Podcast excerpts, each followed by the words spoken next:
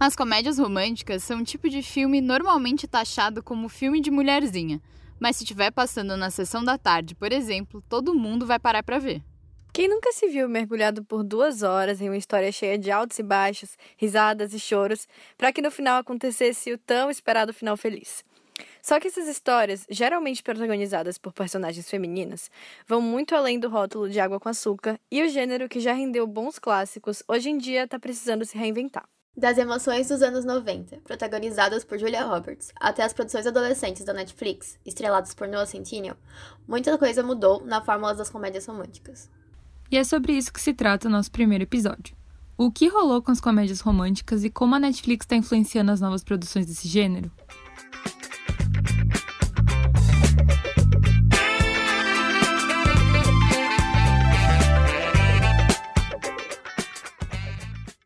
Antes da gente começar de fato esse episódio, precisamos que vocês saibam um pouquinho mais sobre quem somos e sobre o que é esse podcast. Bom, para começar, eu sou a Júlia. Eu sou a Gabi, mas às vezes as meninas me chamam de Gabs para diferenciar, porque tem outra Gabi.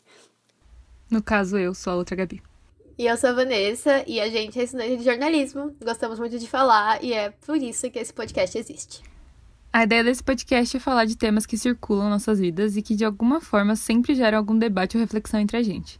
Sim, a gente está sempre conversando sobre diversos temas, principalmente sobre cultura e sociedade, e achamos que seria legal criar um espaço para dividir isso com mais gente. É bem isso que a Ju falou. Esse aqui é um espaço para falar um pouquinho sobre tudo, sem muitas amarras. A gente só quer analisar e conversar sobre os temas que estão em alta por aí. E para começar, nada melhor que um tema que a gente ama: as comédias românticas. Eu odeio quando não está por perto e o fato de não me ligar. Mas eu odeio principalmente não conseguir te odiar nem um pouco. Nem mesmo por um segundo. Nem mesmo só por te odiar. A gente tem percebido que nas últimas duas décadas as produções desse gênero têm mudado bastante e que os serviços de streaming, principalmente a Netflix, têm tido um papel muito importante nessa mudança nos últimos anos. É, mas antes da gente falar especificamente dessas mudanças, a gente vai lembrar um pouquinho de como era o mundo das comédias românticas há alguns, talvez muitos, mas nem tantos anos. Entre os anos 90 e os anos 2000, podemos dizer que esse nicho viveu uma era de ouro, né? Aos poucos, os filmes como Uma Linda Mulher, Legalmente Loira e A Proposta foram lançados no mundo e deixaram a sua marca. É bem difícil mesmo pensar em comédia romântica sem lembrar desses filmes que a Vani falou. E é legal também lembrar que a década de 90 reviveu esse gênero que estava um tanto adormecido desde os anos 50. Óbvio que muita coisa mudou nesse tempo, considerando a emergência do feminismo e também a mudança da perspectiva das pessoas em relação ao amor e ao casamento, por exemplo. E aí se fizeram histórias um tanto água com açúcar, mas com um pouco mais de cinismo e trazendo uma pitada de humor. E elas esquentavam corações e as bilheterias.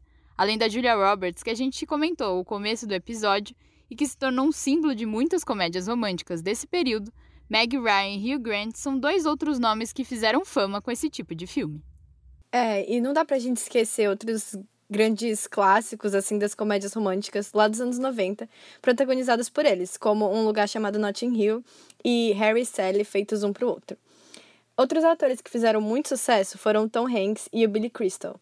Alguns dizem que eles seguiam uma linha de protagonistas com feições mais comuns, o que contribuía para uma aproximação do público e para a grande aceitação dos filmes. O G1 fez um levantamento que mostrou que lá em 2001, as comédias românticas somavam 1,1 bilhão de reais dentro do universo dos 50 filmes de maior bilheteria daquele ano. Os números mostram o quanto o público apaixonado pelo gênero era fiel e fizeram as produções chegarem a posições tão expressivas. Mas no mesmo levantamento realizado em 2016, esse valor já não era nem metade, caiu para 212 milhões de reais. Além disso, no mesmo ano, só uma comédia romântica apareceu na lista dos 50 filmes mais assistidos do mundo, que no caso é O Bebê de Bridget Jones. Não por acaso é o terceiro filme daquela série de sucesso que começou lá em 2001, O Diário de Bridget Jones. É, os dados não mentem. O gênero tem sumido das telonas e deixado para trás Hollywood. Mas o que, que explicaria essa mudança? É que eu. Sabe, tem muitas fotos suas, muitos filmes, e aí. E aí você vai embora. E eu vou sofrer muito. Então, é inegável que o papel das mulheres na sociedade tem mudado cada vez mais, e esse pode ser um dos principais pontos que levaram às transformações nesse cenário. É, esse é um fator muito importante de se discutir. As comédias românticas costumavam trazer a vida amorosa das personagens como centro de tudo, como se nada mais importasse no mundo a não ser viver aquele grande amor. E se isso antigamente gerava suspiros e sorrisinhos bobos, hoje já não cria tanta identificação. O mundo mudou e viver um grande romance é até algo a ser considerado, mas deixou de ser prioridade para grande parte das mulheres. Então essas histórias acabam perdendo um pouco da realidade e se tornam um pouco fantasiosas demais para o mundo que a gente vive hoje. Isso sem contar que a maior parte desses filmes retratam romances heterossexuais, né? O que gera uma questão meio complicada quando a gente fala em representatividade. Nem todo grande amor é entre um homem e uma mulher, e acho que hoje a sociedade e o movimento LGBT estão bem menos dispostos a passar pano para isso. É, além disso, as grandes estrelas do gênero também migraram para outras plataformas e suas possíveis substitutas não parecem muito interessadas em serem conhecidas por esse trabalho. A Jennifer Lawrence, por exemplo, chegou a fazer filmes do gênero, mas marcou sua carreira mesmo com outros tipos de produções, como Jogos Vorazes, um filme com protagonismo feminino e que foge do famoso clichê romântico. É quase como um efeito em cadeia. O público passa a perder o interesse nesse tipo de história e os produtores decidem investir em outros gêneros, já que as comédias românticas não agradam mais os espectadores tanto assim. É, Hollywood passa a perder as estrelas do gênero e as novas grandes produções começam a ganhar espaço. Bom, nossas queridas comédias românticas vão saindo de cena. Tá, mas a gente falou, falou, falou e ainda não entramos no assunto principal desse podcast. O que, que os streamings representam nesse cenário? Com a Netflix, mudanças maiores começaram lá em 2017, quando a gigante dos streamings resolveu abrir as portas para o gênero. Essa decisão não foi tomada do nada. Nesse mesmo ano, mais de 80 milhões de usuários da Netflix assistiram a filmes de romance na plataforma. O número, que representava cerca de dois terços dos assinantes, levou a empresa a investir na produção de longas do gênero. Esses dados vêm das análises da própria Netflix e foram publicados em uma matéria do The Hollywood Reporter de 2018. Logo mais no início, tinha alguns filmes da Netflix que tinham um caráter mais alternativo, com temáticas mais fora da caixinha e tudo mais. Então, algumas produções têm um roteiro menos tradicional, produções de vários países, protagonismo LGBT, protagonismo negro, essas coisas que não deviam ser tão diferentes assim, mas se comparadas com a maior parte das produções da época, até que eram. Falando das produções mais famosinhas, né? O Plano Imperfeito, Sierra Burgess is a Loser Para Todos os Garotos que Já Amei, todos de 2018, marcaram de vez a entrada da Netflix nesse universo. É, com esses romances mais leves, mas ao mesmo tempo não tão bobinhos para se parecerem com as produções da Disney, esse gênero começou a ganhar espaço no catálogo da Netflix. Em grande parte, essas produções são só mais um romancinho para deixar o dia mais feliz, mas algumas começaram a trazer inovações para esse meio. Alguém Especial, por exemplo, retrata a história de uma mulher que, após o término de um relacionamento e de muito sofrimento, se descobre apaixonada por si mesma. Foi-se o tempo que, para ter um final feliz, o filme precisava acabar em beijos, né? Também tem aquele filme mega romântico que é outro exemplo de comédia romântica que sai um pouco da curva. Ele traz uma mulher gorda como protagonista, e isso não é uma coisa que a gente costuma ver muito. É, a arquiteta Natalie, protagonista do filme, já estava desesperançosa em relação ao amor, e ele leva essa arquiteta para o centro de uma trama romântica bem clichê, o que até então parecia impossível de acontecer para ela.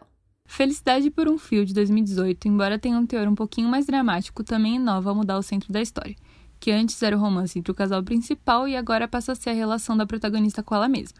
Quando a personagem principal começa a se desvincular dos padrões estéticos que ela esteve presa a vida inteira, ela passa a se descobrir e também se apaixonar por si mesma. Ah, e vale dizer que, além de ter uma protagonista negra, esse filme é centrado numa pauta que está bem ligada às questões raciais, que é a transição capilar. Esses exemplos mostram essa tendência das novas produções. Talvez o principal traço nesses filmes que a gente comentou seja essa narrativa de que a mulher não precisa necessariamente de um relacionamento amoroso para ser feliz. Além disso, tem uma certa desconstrução de padrões estéticos, uma coisa que era muito difícil de se ver nos filmes dos anos 90 e 2000. Outro ponto é a relação entre as mulheres nos filmes. Antes era bastante frequente essas narrativas que traziam a rivalidade feminina, com mulheres competindo entre si, geralmente por um homem. Conforme o feminismo foi se fazendo mais presente no cotidiano das mulheres, temas como o da sororidade passaram a aparecer também nessas produções audiovisuais. Dá para perceber uma tentativa de desconstruir essa ideia de mulheres como rivais, nem que seja passos lentos, através da valorização da amizade feminina nos roteiros. Mas, por mais que tenham essas produções que a gente citou, que fogem um pouco do padrão das comédias românticas clássicas, não dá pra gente deixar de comentar sobre uma tendência muito forte da Netflix de produzir os chamados romances adolescentes.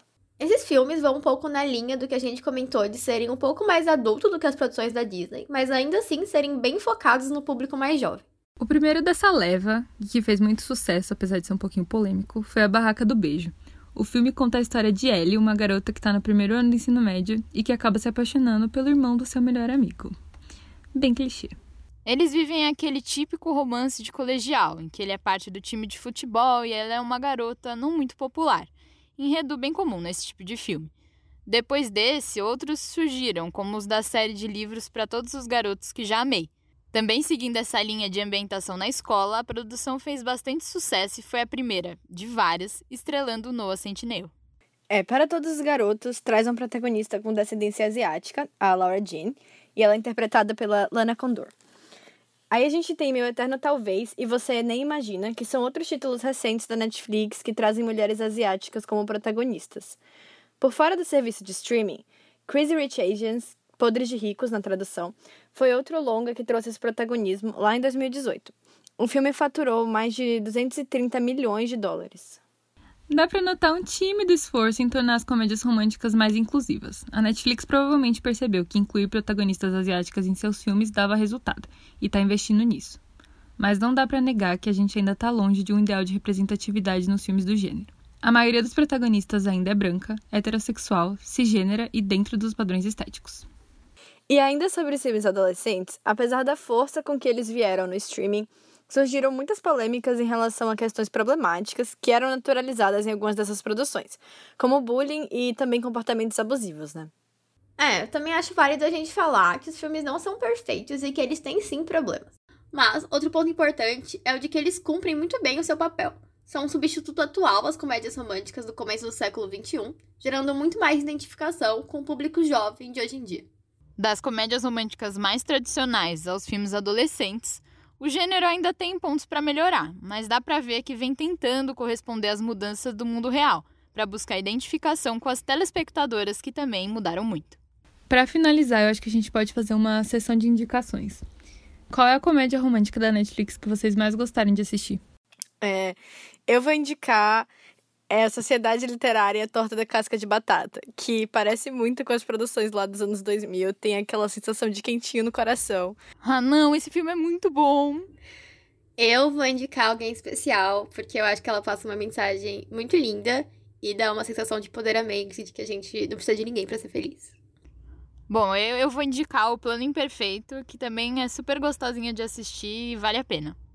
Eu vou falar uma comédia romântica adolescente que a gente não citou, que é Doce Argumento. É aquela historinha de nerds rivais que querem entrar em grandes universidades e eles participam de um grupo de debate. E, enfim, é muito fofo. Então, esse foi o primeiro episódio do O Que Rolou. E para ficar sabendo sempre que sair um novo episódio, segue o podcast no Spotify ou na plataforma que você estiver usando para escutar.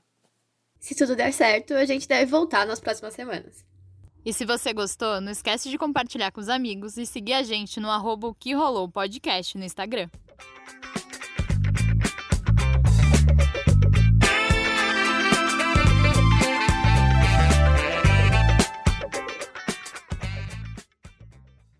Tem que ser da Netflix?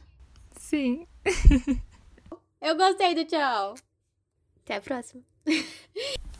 Calma, deixa eu parar a gravação.